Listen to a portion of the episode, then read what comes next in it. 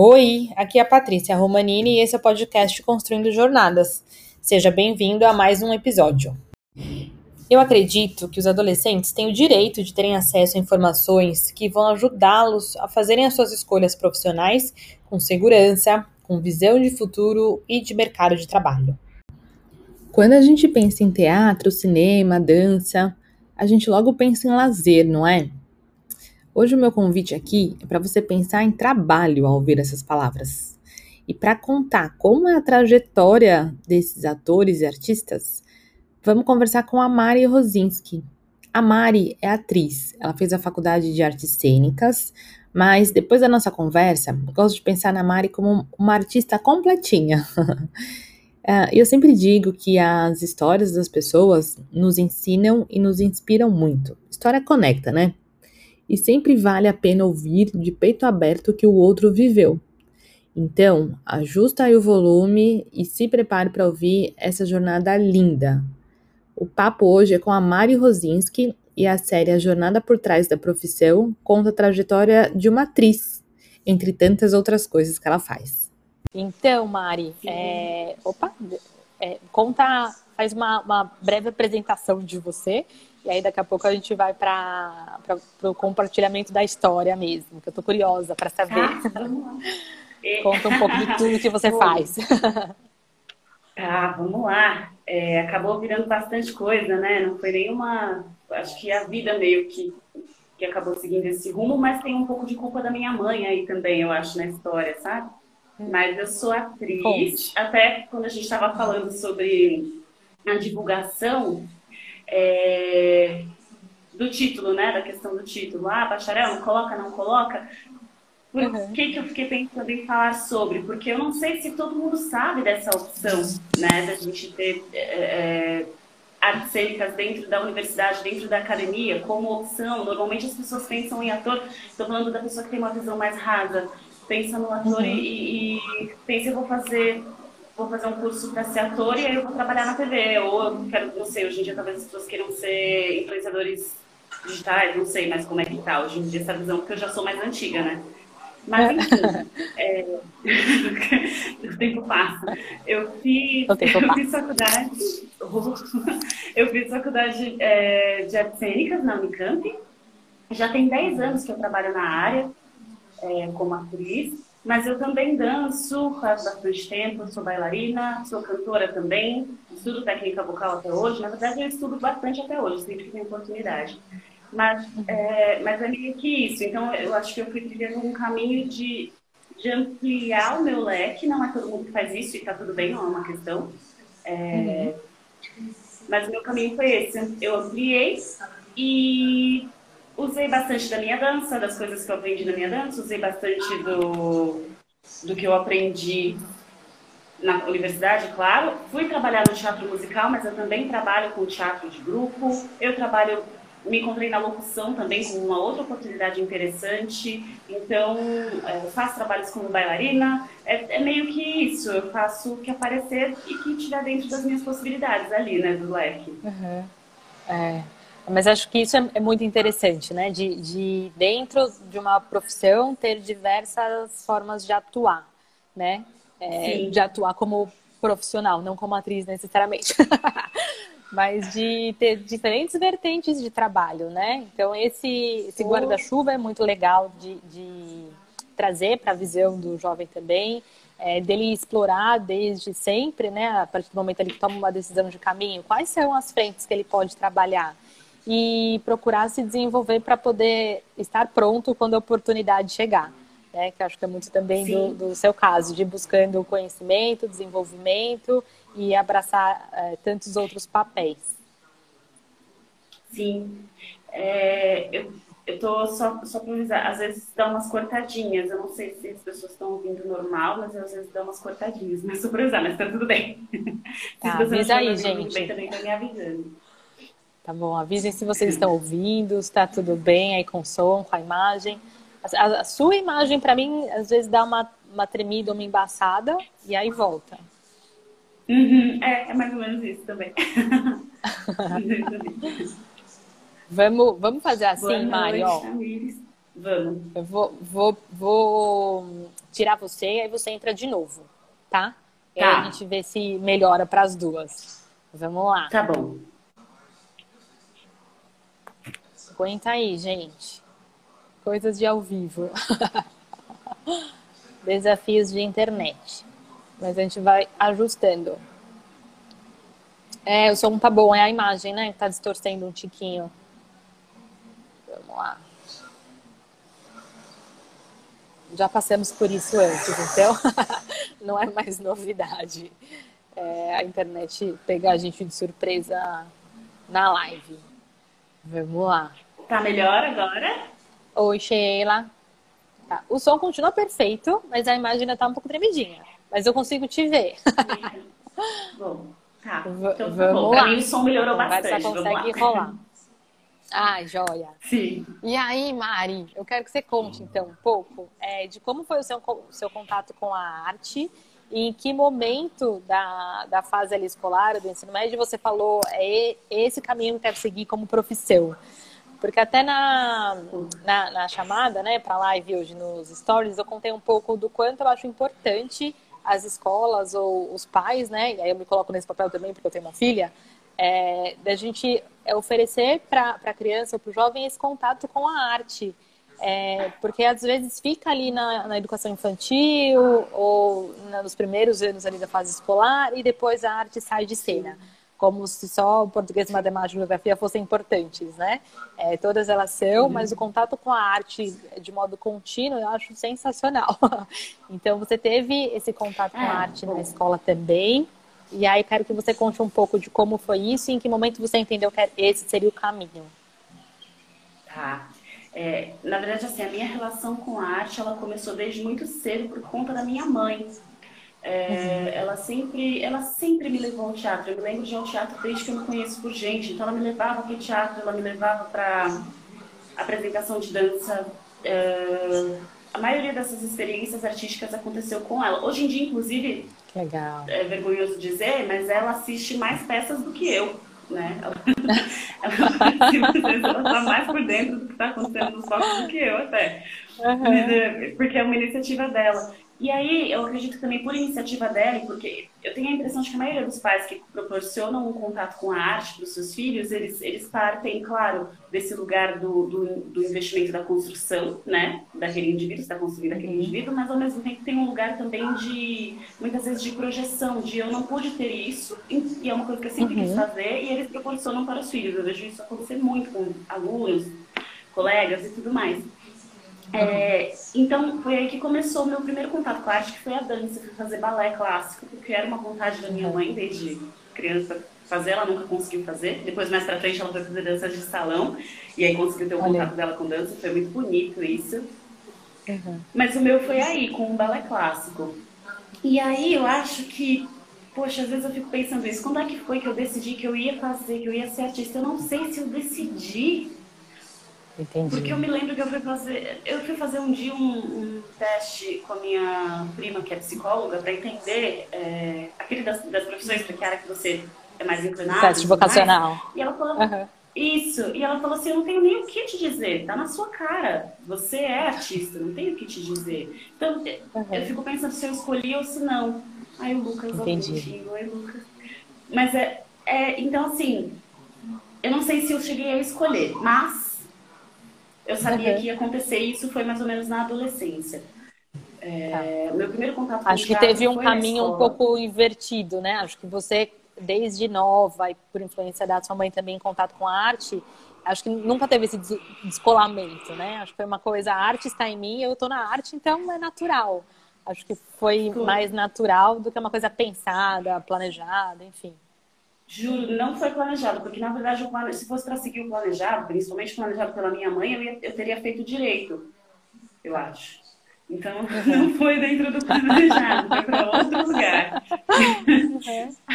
Mas aí eu me lembro que aconteceram algumas coisas interessantes. Meu primeiro contato com texto falado, por exemplo, foi no colégio, inclusive na escola que a gente estudou, no calendário. Uhum. E é muito louco pensar nisso, que eu tava lembrando disso, porque aconteceu quase que por empáfia, inicialmente, do que por vontade de, de subir ao palco e tudo mais. eu lembro que eu participava muito das apresentações de tudo que tinha contato, tudo que envolvia arte dentro do colégio. E um belo dia, uma professora de português resolveu fazer uma apresentação com texto falado, nos poemas. É. E quando ela estava chamando as pessoas para participarem, ela disse assim: Acho que eu não vou chamar a Mariana, porque eu acho que você não ia ter coragem de falar em público. E aí, na hora, na hora, meu sangue subiu, escorpiana, já levantei e falei assim: Eu posso fazer uma cena agora para você. Olha aí, calma aí, então. Foi bem assim. Ela olhou e falou assim: Como assim? Eu falei: Não, eu sei vários poemas do Pedro Bandeira de cor e eu posso fazer uma cena para você agora. Aí ela falou: Então faz. E eu fiz. Foi, uma, foi a minha primeira experiência com uma plateia. Olha aí, tá vendo? Mais uma live que traz a questão da atitude muito forte, né? De levantar a mão e falar, não, eu vou sim. Né? Eu quero sim. Não, não, importa se vai dar frio na barriga, se eu vou acertar, se eu vou errar, mas eu vou fazer. Então isso é muito importante, sempre. Foi exatamente. Isso, escorpiana mesmo, não tem. É. e, tem e, mais e, uma aqui. Essa coisa da atitude, inclusive, Inclusive, essa coisa da atitude é uma coisa. Eu tava lendo, tava vendo os posts né, anteriores dos seus posts. E, gente, tem a, atitude, ela tá em tudo que a gente faz. Não tem como a gente se desvencilhar. Se você quer fazer qualquer coisa, você tem que ter atitude. Né? Mas enfim, só, só voltando, vou tentar resumir. Foi esse, acho que, meu primeiro contato com a cena. Depois que isso aconteceu, eu segui participando de tudo que envolvia artes, como sempre. É, e eu mudei de colégio. E eu tive a grata surpresa de entrar num colégio em que a gente podia escolher qual era o tipo de, de estudo de artes que a gente ia seguir. Então a gente tinha a possibilidade de escolher entre música, artes plásticas ou artes cênicas. É, Interessante. A minha lógica, muito legal, né? Foi, e eu acho que não é todo mundo que tem essa possibilidade. Ia ser tão bom se tivesse, Exato. todo mundo tivesse essa possibilidade é. no é. ensino médio. Ainda é, mais no ensino médio, que... quando a maioria das escolas acaba focando mais no vestibular e aí parece que arte não faz Exato. mais parte desse mundo, né? Fala, Exato. Não, vamos falar das é matérias, né? Exatamente. E eu achei, assim, a escola, eu, eu me sinto muito privilegiada por ter estudado na escola onde eu estudei, né? Na época existia um uhum. vestibulinho para entrar, enfim. E eu me lembro disso que eu optei por fazer artes cênicas, porque era o que eu tinha mais próximo de mim, porque eu já dançava fazia muito tempo, já conhecia o palco pela dança, mas eu não conhecia por outro aspecto. Então eu comecei a estudar teatro ali e eu comecei a fazer parte de um grupo de teatro amador que a professora de artes cênicas conduzia. É, uhum. E olha que interessante, que desse grupo, eu, fui, eu e mais um amigo fomos para a Unicamp para estudar artes cênicas e três uhum. ou quatro pessoas foram para a USP estudar artes cênicas também. Então foi o Olha que legal. Que foi, foi muito legal. E tudo isso influência da Beth Caruso, que foi essa professora do ensino médio. Foi ah, minha primeira experiência legal. como coreógrafa, muito legal. Primeira, primeira vez que eu coreografei alguma coisa, que tive liberdade para me expressar nesse sentido, né, corporalmente, mas assim, e não, e não o meu corpo, mas trazendo para o corpo de outras pessoas. Não tenho nem como explicar. Eu acho que foi aí que ficou claro para mim que eu queria fazer uma faculdade ligada à arte, que eu queria fazer a faculdade. É, uhum. Tinha isso, essa questão para mim. Que inclusive não é E você trouxe um ponto, Mari. Ui, desculpa é, para aproveitar o gancho que você falou da questão da liberdade de expressão, né? E acho que a, a, profissão, no fim das contas, acaba sendo a forma como a gente se expressa para o mundo, né? Pelo seu trabalho, pela, pelo que você oferece, pelo que você contribui, é independente da, da profissão. Mas ter a oportunidade de se expressar pela arte pode trazer caminhos muito interessantes e muito importantes, né? E é um desenvolvimento do adolescente para a fase adulta que é incrível, que, que talvez não tenha outras formas de, de desenvolver ou de aprimorar né, nesse momento né, da, da adolescência.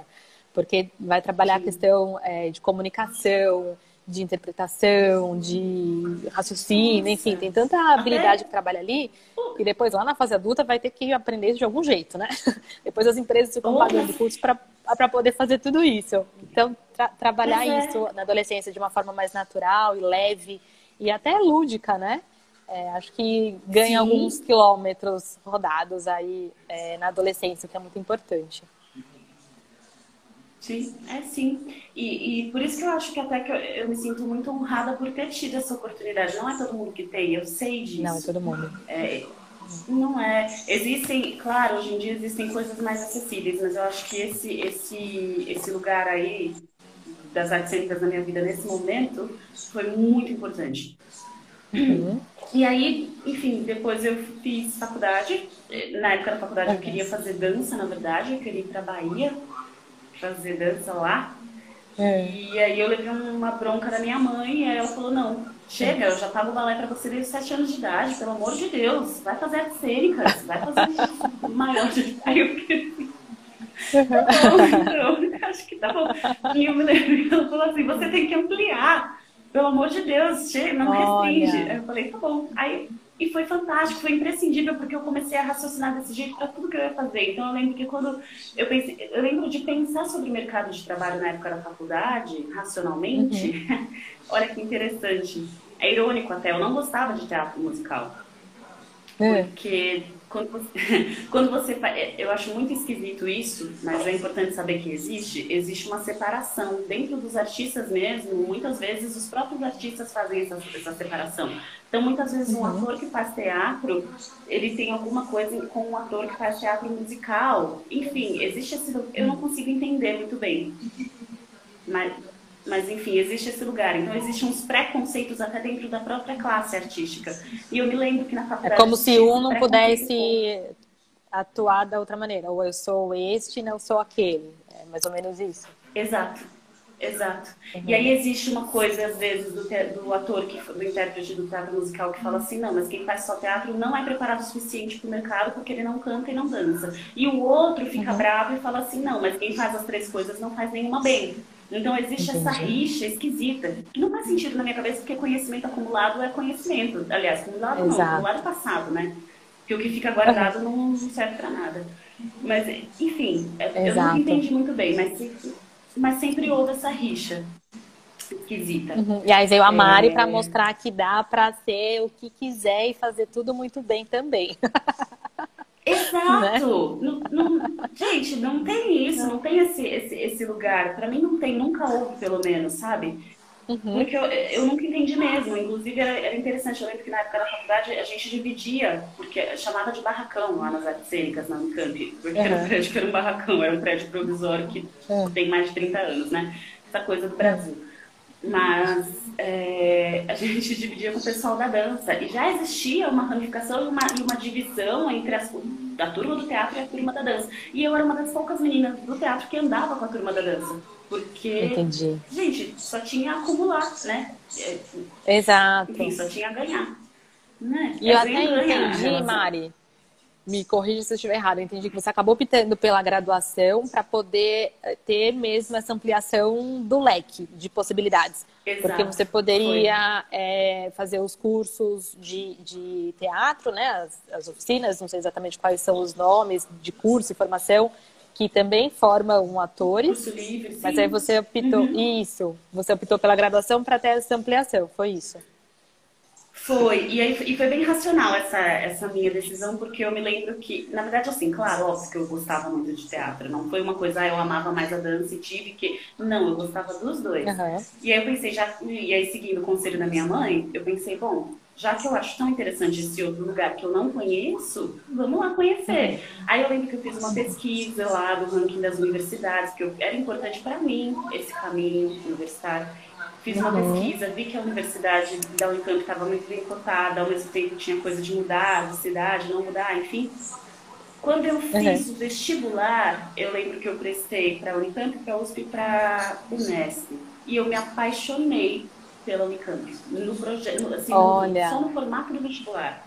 Eu fiquei apaixonada, é. porque eu passei uma semana lá e fazendo prova, a gente tinha. E as provas eram no formato de aula. Então, na hora que eu vi aquelas aulas e vi aqueles professores trabalhando, eu pensei, nossa, eu preciso realmente estudar com esses caras, eles são muito bons. Eu preciso. Olha, isso, Mari, é, é sensacional. É, teve uma outra live também que a, convidada, a Angélica, ela acabou de entrar até. Ela falou que ela também fez esse trabalho de pesquisa das faculdades. Ela uhum. fez moda. Uhum. Então, ela fez esse trabalho de pesquisa e ela foi nas três faculdades principais ali, as mais bem ranqueadas, né, para o curso, e para ter uhum. esse contato com o ambiente. E isso é muito importante, né? Eu também falo muito aqui da questão de pesquisa, até na própria mentoria, né? Deu aquela empurrada ali no jovem, tu vai para o mundo, vai pesquisar, depois Mas a gente volta aqui para conversar. porque tem essa identificação com o ambiente. Então você já Sim. entendeu, né? Você já identificou qual seria ali a universidade que você é, ia gostar mais, ia curtir mais, qual se você se identificava mais, né? Qual trazia até uma Exatamente. forma mais interessante de se desenvolver dentro do curso escolhido. Então, a pesquisa, gente, aparecendo aqui de novo, não é à toa. É muito importante mesmo pesquisar, ir a campo, ir lá, entender como funciona, né? Para poder muito. já ter esse contato. Nossa, mas com certeza. E é, olha que interessante, porque por, e você nunca sabe como é que você vai reagir de fato. Por isso que tem que ser empírico. Você tem que ir no lugar, você tem que, de repente, se puder assistir uma aula, você tem que ir, tem que dar a cara a tapa. É a atitude, mais uma vez. Eu ia muito, eu me lembro que eu ia muito na biblioteca lá da USP estudar. Não me pergunte por quê, uhum. mas eu ia, muito longe da minha casa, eu ia. e eu olhava aquele campus e eu falava, nossa, onde eu quero estudar aqui? Aí quando eu fui fazer a uhum. prova específica da USP, eu achei chato. Olha aí. Eu não gostei da. E, e, quando eu fui fazer a prova da Unicamp, eu me apaixonei. Era um lugar que no início eu estava relutante em, em, fazer, porque era uhum. fora do meu. Do, do lugar onde eu morava, né? Mas enfim, uhum. foi isso. É, acredito que. E é muito interessante, porque é uma outra questão também. O estudar ou não, fazer ou não a academia, pensar ou não na academia. Uhum. Você pode ser ator com curso livre, fazendo curso livre. E, enfim, existem. Você pode ser ator, tirar o seu DRT, comprovando é, o seu histórico como artista, levando é, os folders, o, o, o, material que vai comprovar as peças que você já fez, seu trabalho, você consegue tirar por essa via, sim. É, acho que tem que fazer uma avaliação. Eu não sei ao certo porque eu não passei por esse processo. Quando eu fiz, como eu fiz é, a faculdade, quando eu me formei no curso, o meu DRT já automaticamente era, era meu, né? Dali a um tempo eu dei com a papelada, dei meu diploma e tudo mais, e já tirei o DRT. Então, assim, a uhum. academia não é necessária para o artista se formar. Não é. Eu tá. acho que é importante deixar isso claro. Esse foi o caminho que eu escolhi e, para mim, foi um caminho muito gratificante, necessário na minha formação. Mas uma uhum. coisa que é muito importante que fique clara é, por mais que a academia não seja necessária, o estudo é imprescindível. Você não consegue ser, não, não tem como fazer as coisas sem estudar. Exato. Não, não e aí qualquer área, qualquer profissão, com faculdade ou sem, precisa estudar, aprimorar, desenvolver, ainda mais na velocidade que a gente tem hoje, né? De mudança, de novidade diária mesmo, tecnologia entrando em tudo. Então, o estudo é uma Sim. constante mesmo, tem que estar presente. É sim. Então, então é isso, assim, eu acho que é importante as pessoas saberem. Se você se interessa por arte, não pense que vai ser um caminho completamente tranquilo, porque não é. Não é. Ah, mas eu acho que nenhum caminho é. Nenhum então, caminho é. Não é, é, todo caminho tem as suas questões é, e todo caminho vai, vai demandar esforço, vai demandar atitude, vai demandar energia. Exato. Se você quer fazer alguma coisa, você tem que se mexer. É, isso é muito importante de saber, porque as pessoas têm, às vezes, eu tenho a sensação de que as pessoas têm uma visão meio errada das artes, entendem, quando pensam na arte, quando pensam numa, numa atriz, pensam só no que acontece dentro do palco, ou ali na TV ou no estúdio. Uhum. E a maior parte do tempo diz respeito ao trabalho que você faz por trás dali. É, exatamente. Então, é. Aquilo que está acontecendo naquele momento é, um, é isso daqui, ó, perto do resto do processo. O resto uhum. do processo é muito maior e demanda mais energia. A gente ensaia muito, é, são muitas horas ensaiando, né? Uhum. Eu estou falando de teatro e de teatro musical. Fora, quando você não está em período de ensaio, você passa muito tempo se preparando para quando você estiver no período de uhum. ensaio. Uhum. Então, as suas, você não vai parar de fazer aula nunca, mas é como. Eu imagino que qualquer profissional tenha que fazer esse tipo de coisa, porque você precisa se qualificar né, dentro da sua profissão. Exato. E por isso, Mari, que é tão importante até. É, foi até um dos grandes motivadores aqui do Construindo Jornada, né, de, de é, desenvolver esse projeto, porque já que toda profissão, todo trabalho vai demandar tanta energia, dedicação, estudo, é, se o jovem for para um caminho que não, não tem nada a ver com ele, não era bem o que ele queria, ele vai desistir na, primeiro, na, demanda, na primeira demanda maior de energia, ou de esforço, uhum. ou de dedicação, ou dificuldade. Então, quando não tem identificação com aquela área, com aquele curso, né, com aquela profissão, acaba desistindo por conta disso mesmo. Né? Então, é importante é, tomar uma decisão com mais conhecimento mesmo, é, com mais identificação é, do, do, caminho que está sendo seguido para se manter firme e interessado, né? interessado por esse estudo, é, mantendo ali a energia alta, porque vai demandar muito. Então, uhum. a partir do momento que você escolhe, entende que esse é o seu caminho, é o que faz o coração bater mais forte, é, arregaça as mangas com mais facilidade e continua no trilho, né? Mas com toda certeza, e isso vai ser para o resto da vida. Tem, é, e aí que eu acho interessante, porque existe essa dualidade, né? Muitas vezes você tem, você vai atrás de uma profissão que você ama e você se frustra porque você não se prepara para o mercado. E Exatamente. o mercado, como é uma profissão, então, é uma profissão, não é amador. E o que é a diferença do profissional e do amador? O profissional faz aquilo como meio de vida, né? Ele, ele, é, uhum. ele faz um, um, trabalho que é profissional e ele vai receber por isso. O Exatamente. amador, ele ama, ele faz por amor. E muita gente vai com uma mentalidade amadora. A maioria, eu fui também. Vai com uma mentalidade uhum. amadora e imagina que a vida vai ser amadora, no sentido de, Exato. às vezes, se colocar maior do que o próprio trabalho enquanto artista falar, eu não uhum. faço esse tipo de trabalho. Acontece muito. Uhum. É, e não porque o trabalho é, seja um trabalho, sei lá, que vá contra princípios, mas às vezes a pessoa ela, ela parte de um lugar, de uma arrogância de se entender maior do que o trabalho. Então, é, é uhum. é, existe, enfim, existe toda uma questão aí de entender o que é o ser profissional, o que é o ser amador, o que eu posso falar e o que eu não posso falar. Existe dentro do, do existe uma estrutura, existe uma hierarquia também dentro do teatro, né? A gente tem, uhum. tem as funções, tem um lugar onde você pode, onde você não pode falar certas coisas. É, uhum. O diretor, por exemplo, dentro de uma peça, é, diretor de cena ou diretor musical, cada um dentro da sua especialidade, eles são uh, uh, uh, a, a, autoridade maior ali, entende? Aí eles, junto com a produção, vão decidir coisas, vão passar coisas para você, e aí, dependendo da liberdade que você vai ter ou não, você pode falar ou não, dar a sua opinião ou não. E uhum. por que eu tô falando isso? Porque eu acho que o pensamento amador vai para o lugar do teatro de grupo onde todo mundo pode falar tudo o que acha. Hum, isso é um problema. Isso. isso não funciona muitas vezes para o todo. Porque o, a questão do todo sempre é querendo ou não, por mais que seja arte, entregar o produto. Uhum. Um produto. É um produto, a gente vai vender, por mais que seja arte, você, acho que esse pensamento é sempre muito importante de ter em mente. A gente faz produto. Então a gente tem que pensar também no nosso público. Será que isso vai ter. Será que eu estou fazendo a minha arte para mim ou será que eu estou fazendo isso para o público? Será que eu estou fazendo isso para ser bem visto pelos artistas de, e só para eles entenderem ou será que eu estou fazendo para o público em geral. Eu estou fazendo para criança, eu estou fazendo para adolescente, eu estou fazendo isso para adulto. Como é que tudo uhum. é, é um estudo que a gente sempre tem que ter quando a gente vai criar alguma coisa, né? Já comecei uhum. também a, a ir para outros caminhos aqui.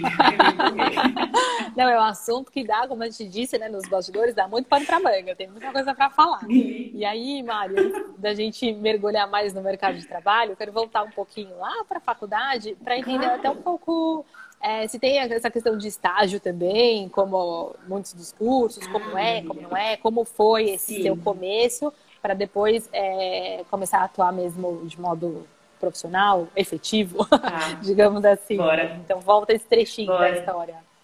Sim, claro. É, acho que assim, para mim foi, foi muito maravilhoso o fato de eu sair daqui de São Paulo e poder ir para Campinas para estudar, porque foi basicamente um retiro onde minha energia total estava para estudar. Então eu fazia a faculdade era integral lá na Unicamp. Eu não sei hoje em dia como é que tá, tá, gente? Então eu teria que haver uma pesquisa aí, ou se mudou alguma coisa. Uhum. Mas a faculdade era integral, começava às 8 da manhã e até às 6 da tarde. Só que isso só durou o primeiro ano de faculdade.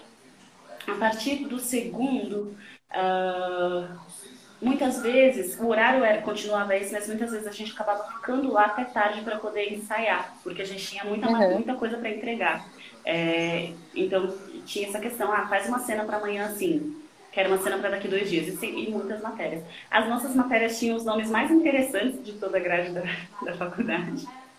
Conte algumas. Dia, por exemplo, tinha improvisação do silêncio.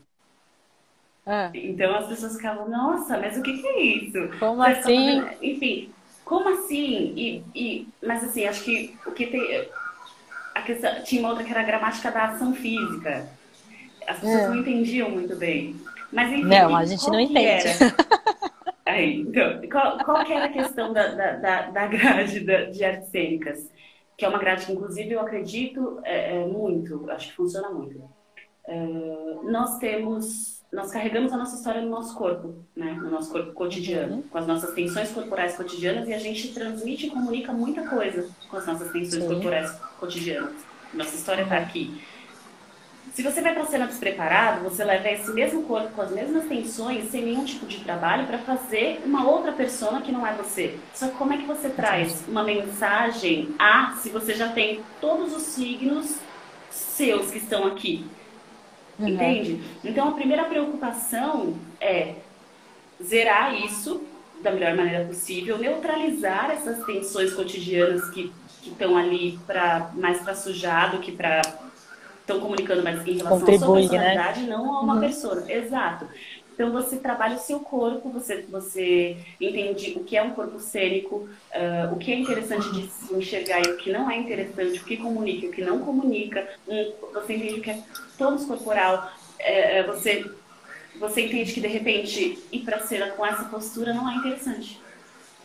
Entendi. Tá? Entendi. Então, então a própria faculdade já tem muita teoria, muito conteúdo teórico, mas é muita, muita. prática o tempo inteiro também, né? Muita prática.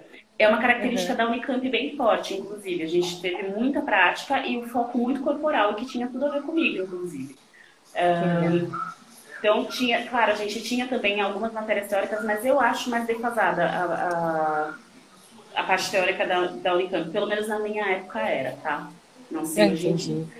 É, tá. Mas nós tínhamos e... história do teatro, história da arte, claro. E chegou. Foram quantos anos de graduação? Foram quatro anos. Quatro anos quatro. de graduação. E aí teve estágio fora também, alguma coisa assim? Como foi essa, Olha, esse contato com o mercado foi muito, foi de muito, trabalho? Foi, então, eu acho que a, a faculdade não me preparou para o mercado de trabalho. Inclusive, eu não sei, não sei como está hoje em dia, mas eu tenho a sensação de que, de modo geral, pelo menos as universidades públicas não preparam tanto você para o mercado de trabalho. Eu tenho essa sensação, se não for acadêmico. Uhum. Porque se for para o mercado acadêmico, sim. Mas, enfim, é uma sensação. Não posso falar com muita profundidade sobre isso. Mas, por exemplo, o estágio foi interessante. A gente trabalhou. É, nosso estágio de artes cênicas, o meu pelo menos, foi junto com as pessoas da medicina, é, no projeto que se chamava Paciente Simulado. A gente ia para as provas dos, dos, dos médicos, das pessoas que estavam indo lá para tentar uma vaga na residência e nós, éramos, nós éramos os pacientes. A gente recebia a ficha do paciente e a gente fazia a cena Nossa. com o médico no atendimento. Era Combinação interessante. interessante. Muito interessante. Então ficava a gente, ficava o ator, é, o atriz, o, o, candidato e o professor do, do candidato para dar uma olhada. E daí era, era muito interessante, porque você acaba aprendendo umas coisas sobre a própria medicina, como é que funciona, como é que tem que ser o atendimento, como é que os professores mesmo avaliam os alunos, enfim, foi, foi assim uhum. o meu estágio. Claro, tem Entendi. outras mil possibilidades, mas o meu acabou sendo esse. Entendi. E aí, para conseguir os primeiros trabalhos, como que é? Porque, né, pensando no mundo tá. tradicional de empresa, você manda o currículo, alguém conhece alguém que conhece alguém que te coloca em contato com o RH. Como que funciona no, no teatro, na arte? Poxa vida, acho que assim, a, a gente não tem muito. Acontece também, mas a gente não tem normalmente um regime CLT. Uhum. É, então, acontece muito por pesquisa, por conhecer as pessoas. Aí é um ponto que, para mim, foi desfavorável. Eu fiquei quatro anos fora aprendendo muito, mas quando eu cheguei em São Paulo, eu não conhecia mais ninguém, né? Ninguém Entendi. me conhecia. Uhum. Eu conhecia uhum. muitas pessoas em Campinas, mas aqui ninguém sabia quem eu era. Então eu tive que correr uhum. atrás. Tenho vários amigos que não foram para fora de, da cidade ou que de repente não entraram para fazer um, um um curso acadêmico e que estavam muito no mercado de trabalho. Então, para eles, nesse uhum. sentido, estava mais vantajoso ali. Mas no final das Entendi. contas, eu não, eu não me arrependo. Eu acho que o meu caminho foi fantástico para mim, porque me deu um embasamento técnico muito necessário. Uhum. Mas, enfim, é, o, o contato acaba sendo importante para todas as áreas, né? Mas é importante Sim. saber que é, é possível entrar também vai ter que correr um pouco mais do que as pessoas que já estão ali no meio, que conhecem algumas pessoas, enfim. Mas dá, dá para entrar, né? Dá para chegar onde se quer dá, também. Ou se dá. O caminho assim, mais demorado. Claro. Se, é, é, assim, a gente sempre vai precisar correr atrás. No meu caso, vou falar sobre o teatro musical, que foi a primeira coisa que aconteceu de fato para mim, tá? É, uhum. uma, colega, uma colega da minha turma, ela fazia aula com um professor de canto aqui de São Paulo. Então, meu primeiro pensamento para quando eu vim para São Paulo, voltei para São Paulo, foi vou fazer aula de canto também, vou voltar para o balé, assim eu me mudo de mais coisas, tenho mais possibilidades de trabalho. Uhum. É, uma, a minha professora de canto na faculdade, ela é fantástica, uma mulher muito maravilhosa que se chama Vânia Parrares. E a Vânia, ela foi maestrina, ela é maestrina, né? E ela foi maestrina do My Fair Lady. E eu lembro que a, a, a primeira vez que ficou em cartaz aqui em São Paulo, eu fui até o Teatro Alfa, que ela conseguiu pra gente ingresso, então nós fomos, a minha turma, na faculdade. E eu me lembro de pisar lá no Alfa, olhar aquele teatro que é tão lindo e pensar, nossa, eu vou é. trabalhar aqui um dia. Que legal. Aí foi, foi muito, foi, é muito lindo, né, aquele teatro. Aí eu me lembro que meses depois de eu voltar de Campinas, eu estava fazendo aula de canto, mas eu não, não dominava nada de técnica vocal ainda, né? Cantava muito mal. Mas tudo bem. Comecei a mandar material. Ficava, era muito mais difícil de saber, né, de audição. A gente faz um esquema de audição. Você envia o seu material hoje em dia com vídeo, muitas vezes um vídeo cantando, às vezes um vídeo dançando, junto com o seu currículo e fotos, e daí eles te pré-selecionam para você fazer essa essa bateria de testes para selecionar. Já tem uma prévia nesse material, né? Uma prévia do teu Sim. inicial, do teu trabalho, enfim. Exato. Aí eles já sabem, eles já sabem mais ou menos sobre você, né, a produção, e você também já sabe mais ou menos sobre o que é aquele trabalho para saber quando você se enquadra e quando você não se enquadra. Óbvio que quando eu comecei no mercado de trabalho, eu achava que eu me enquadrava em tudo. Na verdade, eu queria me enquadrar em qualquer coisa, porque eu queria uhum. começar, né? Queria começar. Exato. Você tem aquela sede, né? E eu acho que é muito importante uhum. é, ter essa sede, porque faz com que você acumule coisas. Então não é, uhum. eu diria que é quase, sei lá, você faz muitas coisas que muitas vezes você não vai ser tão bem remunerado, mas que te servem como experiência. A experiência é muito importante também, né? Exatamente. É. é. Para todo mundo, né? Eu tenho essa sensação. É. Eu acho que até um pouco do, do que você falou antes de é, quando você vai para o mercado, né, para ter isso como profissão, de que entender que existe uma hierarquia, que existe um cenário diferente de um teatro amador e ainda mais nesse começo, né? Para adquirir experiência mesmo, vai ter que se submeter a salários mais baixos, às vezes, até o que o pessoal costuma falar, né? Pagar para trabalhar, para poder, porque às vezes o deslocamento é longe, passar muito tempo fora, Sim. enfim. Mas tem que focar, que é um, um acúmulo importante, um ganho importante ali de experiência, para depois é, ter acesso a outra remuneração, a outros trabalhos, enfim. Então, o começo tem, tem que aceitar para poder é, viver aquilo, né? Para poder vivenciar mesmo e adquirir experiência. Mesmo porque você não faz ideia do que é, como é que você seleciona algo que você não tem como comparar? Você não tem o quê? Você não faz ideia, você tem que experienciar. Então, Exato. Pra, não é, eu vejo às vezes muitos jovens muito afobados, óbvio, faz parte, né, da, da época da vida, mas assim, uhum. ah, mas eu quero fazer tal coisa. Calma, você vai fazer o que você conseguir fazer no momento, que você estiver preparado para fazer, enfim, é uhum. é isso, mas não, mas não dá para perder a gana, acho que a gana tem que ter sempre de as coisas. Exatamente, né? sempre, é isso aí. Então, no meu caso, eu, eu lembro que eu queria fazer teatro musical, tinha aquela coisa que eu falei para você que eu tinha um certo preconceito por causa das raízes lá na faculdade. Mas eu uhum. pensei, logicamente, na minha cabeça, pensei, cara, é onde eu posso usar três coisas que são interessantes. Uhum. O salário é bom, eles pagam um salário bacana, melhor do que se for para um teatro de grupo. De repente, uhum. vamos lá. E foi tão maravilhoso uhum. que eu acabei me apaixonando pelo teatro musical. Assim, Olha que legal. Muito. É a vida sempre uhum. dando umas na nossa cara, né? Quando a gente precisa. Exato. E já que sua mãe te incentivou, tenta ampliar o leque, né? Então vamos já para o musical para poder usar tudo que eu sei. Foi, foi meio isso. Né? E eu me lembro que eu fiz, é, eu fiz algumas, eu fiz poucas audições, na verdade, até passar no meu primeiro musical. É, uhum. E eu fiz, era o Rei e Eu, não era o Rei Leão, tá? Tá. Era o Rei e Eu. Uhum. E era lá no Teatro Alfa. A gente ficou em cartaz no Teatro Alfa. E a maestrina da peça foi a minha professora Vânia Parrares. Ah, que legal! Então foi a coisa, foi tão lindo para mim, foi uma experiência muito linda. Claro, óbvio, fiquei muito uhum. nervosa. É, para quem não sabe como Sim. é uma, uma audição de teatro musical, você tem que preparar uma música, você tem que dançar a coreografia que eles te ensinam.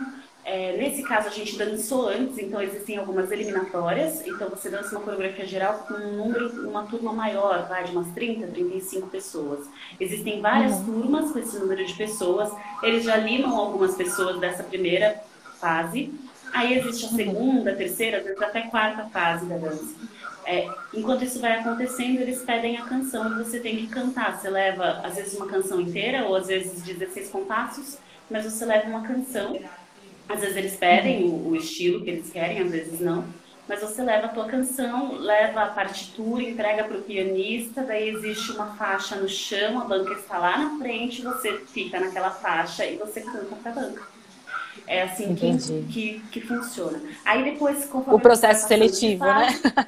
Exato, exato. Uhum. É, sempre, é um eterno processo seletivo, então assim, não tem muito uhum. de como fugir. Uh, aí, conforme vai passando os processos, eles dão outros estímulos. Às vezes pedem para fazer improvisação, às vezes pede uma cena. Enfim, você vai passando de fase até que chega na final. E depois, se você passou, eles ligam para você. É uma coisa assim.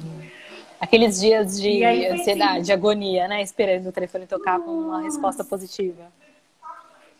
Foi, gente, foi. É, você fica muito ansioso. E não tem uma coisa de. de ai, que bonitinho. Não tem uma coisa de. Chega uma hora que passa. Não, até hoje, quando eu quero muito fazer uma coisa, você vai ficar vivendo ansiedade, você vai ficar não vai. Exato. Eu, pelo menos, sou assim, tá, gente? Não é, eu não sou a regra do mundo, mas eu fico. Ah, mas ansiosa, é sempre fico... assim, né? Aquela novidade, aquela avaliação, né? A espera de uma resposta. Então vai dar o frio na barriga sempre. A primeira live. Nossa. a primeira live. Sempre. Eu sempre. vou. Deixa eu, ler uns comentários aqui. Tá, Ui, desculpa, uhum. Mari. Tá com um delay, a gente tá Imagina. se atropelando. Não tem problema que a conversa tá ótima. Só pra não perder uns comentários aqui, veio até uma pergunta Cadê? Queria achar a pergunta ah. que veio aqui sobre a Rubia. Manda de novo. Cadê, cadê, cadê? A Rubia tinha feito uma pergunta. A Rubia hum. trabalha com cinema.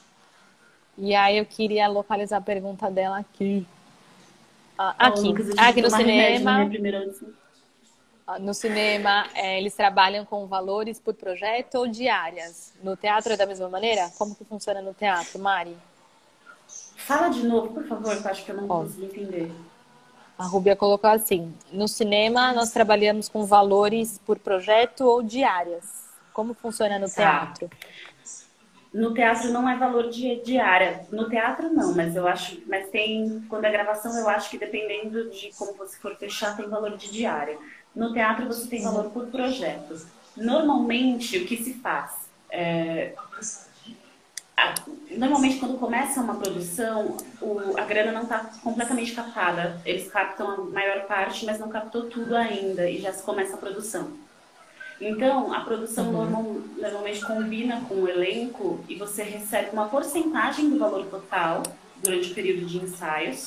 E depois, a partir do momento que você começa a, a, você entra em cartaz, você consegue, você recebe o valor total durante o tempo de temporada. E, por exemplo, se você vai eu ensaio janeiro e metade de fevereiro. E aí, outra metade de fevereiro eu começo o cartaz. Quando chegar o mês de fevereiro, eu recebo é, proporcional metade do mês ao valor anterior e a outra e a proporção do, da segunda metade do mês é em relação ao valor total. Não sei se deu para entender. Entendi. Tá, então tem os períodos de, de ensaio e tudo mais, até a peça entrar em cartaz, e aí quando começa a receber efetivamente, né? Basicamente Exato. dessa maneira. Aí você recebe o montante total é, no período de Entendi. cartaz. Que é quando a peça está lá no teatro. E Mari, falando em peça no teatro, me conta é, o que, que você vê aí desse movimento para o teatro depois dessa pandemia, né? Assim, os teatros já estão uhum. retomando, alguns teatros, algumas peças, respeitando ali o, o distanciamento, enfim. É, a internet acho que veio como uma um canal muito forte também de expressão de arte. A gente viu aí o tanto que as lives fizeram sucesso, enfim. Mas o que você vê que veio para ficar dentro do teatro, as mudanças que vêm a partir é, desse momento que nós vivemos? Se é que dá para falar um pouco disso, né? É. não tem, não tem assim, previsão total não tem como ter, mas eu tenho Sim. algumas impressões e opiniões também. E, uhum. enfim, é, para mim, o teatro está na presença. Ele acontece na presença e na troca. Então, para mim, teatro, pela, pelo computador, não funciona como deve ser. Eu acho que é um outro estilo de arte, que é muito possível. É, uhum pensando em como as coisas aconteceram, porque é isso, né, gente? A, a, mudança ela vem da necessidade. Então, dentro da necessidade, a gente começou a usar as ferramentas da internet de uma maneira que a gente não usava. Só que, uhum. da maneira como a gente teve que ir se virando, a gente depende de conexão, que às vezes cai, a gente depende de, de várias questões que não são controláveis. Então, por isso que eu acho que é um pouco é, é, complicado pensar uhum. da maneira como a coisa está acontecendo. Talvez já tenha tido uma adaptação um pouco maior. Mas eu imagino que vá começar, talvez, ou os, vão começar a pesquisar um pouco mais sobre outros tipos de linguagem de, audio, de audiovisual, porque, não, enfim, às vezes você pega uma peça no, no, formato da peça, só que você de repente trabalha com outras câmeras para ver essa transição. Uhum. Não, enfim, eu não sei, mas eu acredito no teatro mesmo, eu acho que o teatro deve voltar. Sim, sim. Porque quem gosta de teatro gosta do, do dessa troca mesmo, né? E a troca acontece é. naquele momento, não tem muito.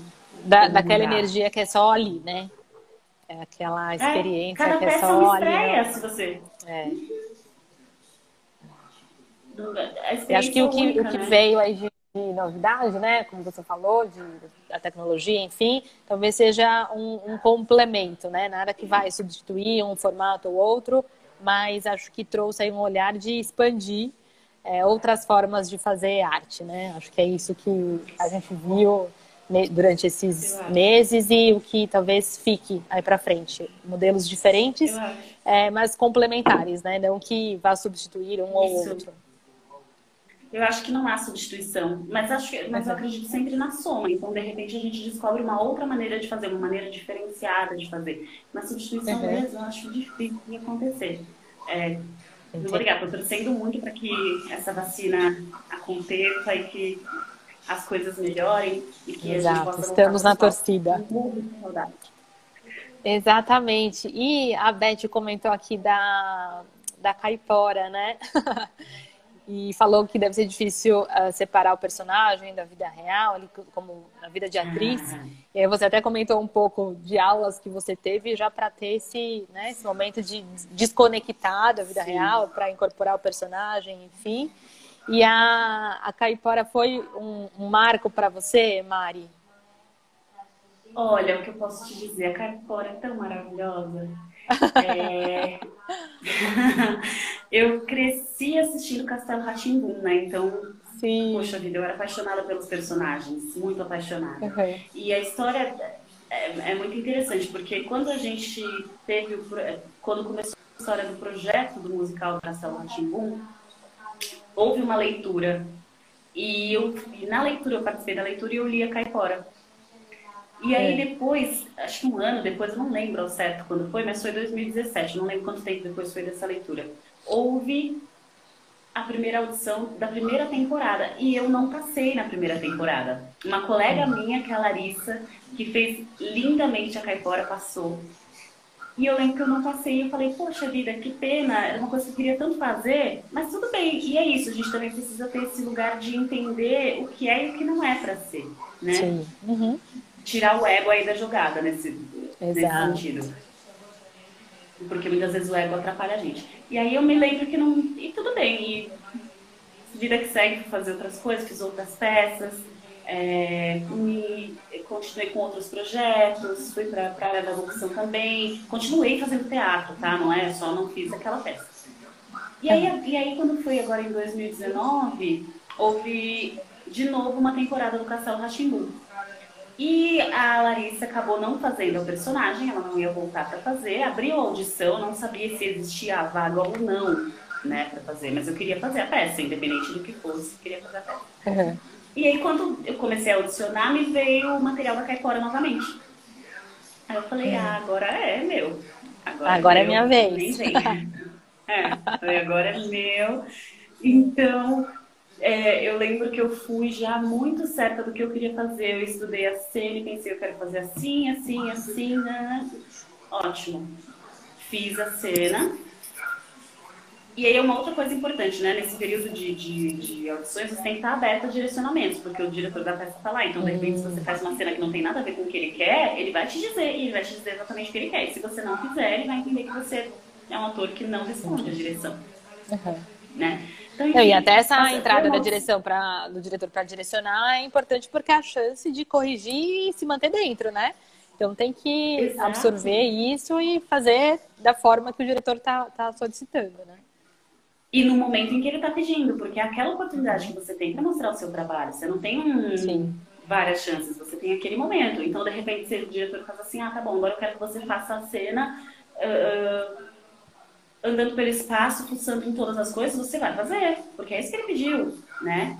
Uhum. Então, passamos pelo processo e aí é, e foi uma das opções que eu saí, porque existe isso, né? Você vai, com, com o passar do tempo, você vai entendendo quando é que você conseguiu alcançar o que você queria, quando é que não. A gente tem essa noção, essa autoavaliação né, constante. Uhum.